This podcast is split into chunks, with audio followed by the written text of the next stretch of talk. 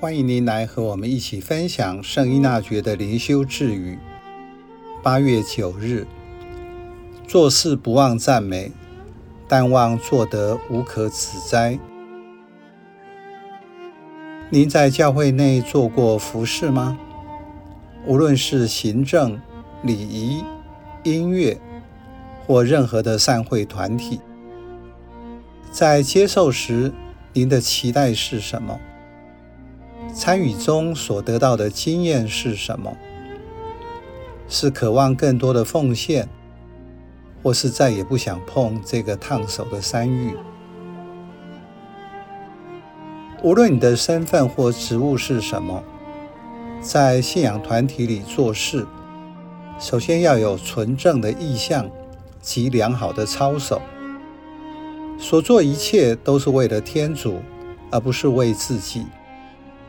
换句话说，就是不求名，不求利。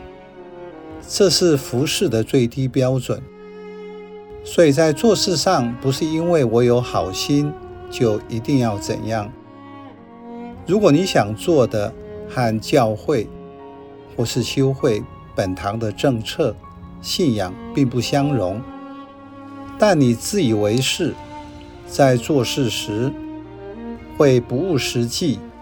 并且以自我为中心而不自知，造成和教会的领导者或他人不和，这是因为个人的虚荣所导致的结果。对于服饰，圣依纳爵的期许是欲显主荣，这是高标准。就如耶稣基督愿意舍身在十字架上。完成天父的旨意。如果他人无理的批评，不接受你的创新，你必须转向天主。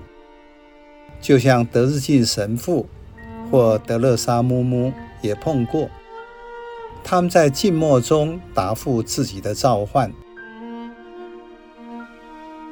就连圣依纳爵也有同样的经验。皈依后。他渴望和人分享灵修，曾经八次被抓去审问，但是他不会因此而退缩，他会努力去澄清。